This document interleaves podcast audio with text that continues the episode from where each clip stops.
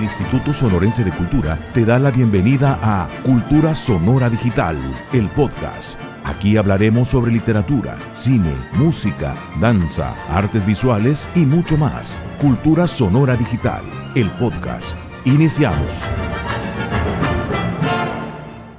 El Palacio de Gobierno del Estado de Sonora cuenta en su interior con diferentes salas y salones cuya función principal son reuniones de trabajo con quien gobierne en su momento.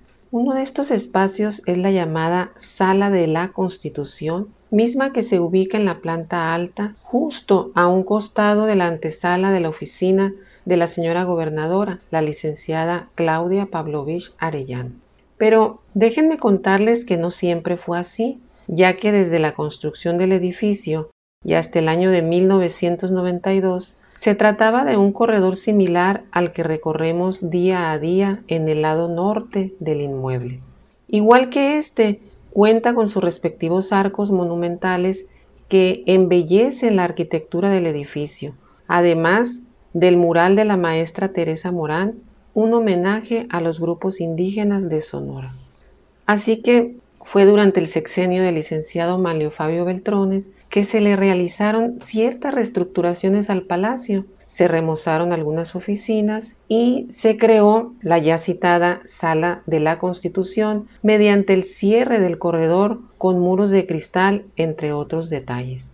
En cuanto al bello mural de la maestra Morán, podemos apreciar la danza del venado, símbolo que identifica el estado de Sonora, no solamente en México, sino en todo el mundo. En el mismo panel vemos representados a yaquis, mayos, guarijíos, ópatas y pimas con sus características propias, símbolos rituales, máscaras, canastos e instrumentos musicales. También podemos apreciar la danza del pascola.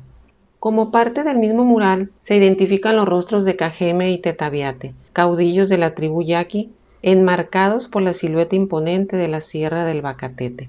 Se rinde así en esta obra un tributo a las etnias indígenas, a los primeros pobladores del estado. De hecho, podríamos decir que la explicación del mural inicia con la representación del nacimiento del hombre y la mujer, simbolizado por las figuras que surgen del centro de la tierra bajo la protección de la rosa de los vientos. Posteriormente encontramos la idea central eh, a través del llamado parto de la tierra, una bella leyenda en la cual se simboliza a la madre tierra por la cabeza y manos gigantescas que presenta movimientos telúricos y vierten conchas y caracoles en el mar de Cortés, que se convierten en mujeres preñadas, quienes irán dando a luz a las etnias indígenas sonorenses. Se aprecia también la figura de una indígena anciana sentada sobre la isla del Tiburón, territorio Seri y la isla más grande de la República Mexicana. Destacable sin duda el trabajo de la muralista, con el cual se enmarcan las reuniones de trabajo realizadas en la sala de la Constitución.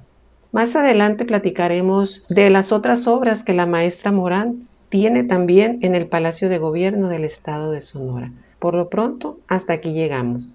Hasta la próxima. Cultura Sonora Digital, el podcast. Acompáñanos en el próximo encuentro con el arte y la cultura en Sonora. Cultura Sonora Digital, el podcast, una producción del Instituto Sonorense de Cultura.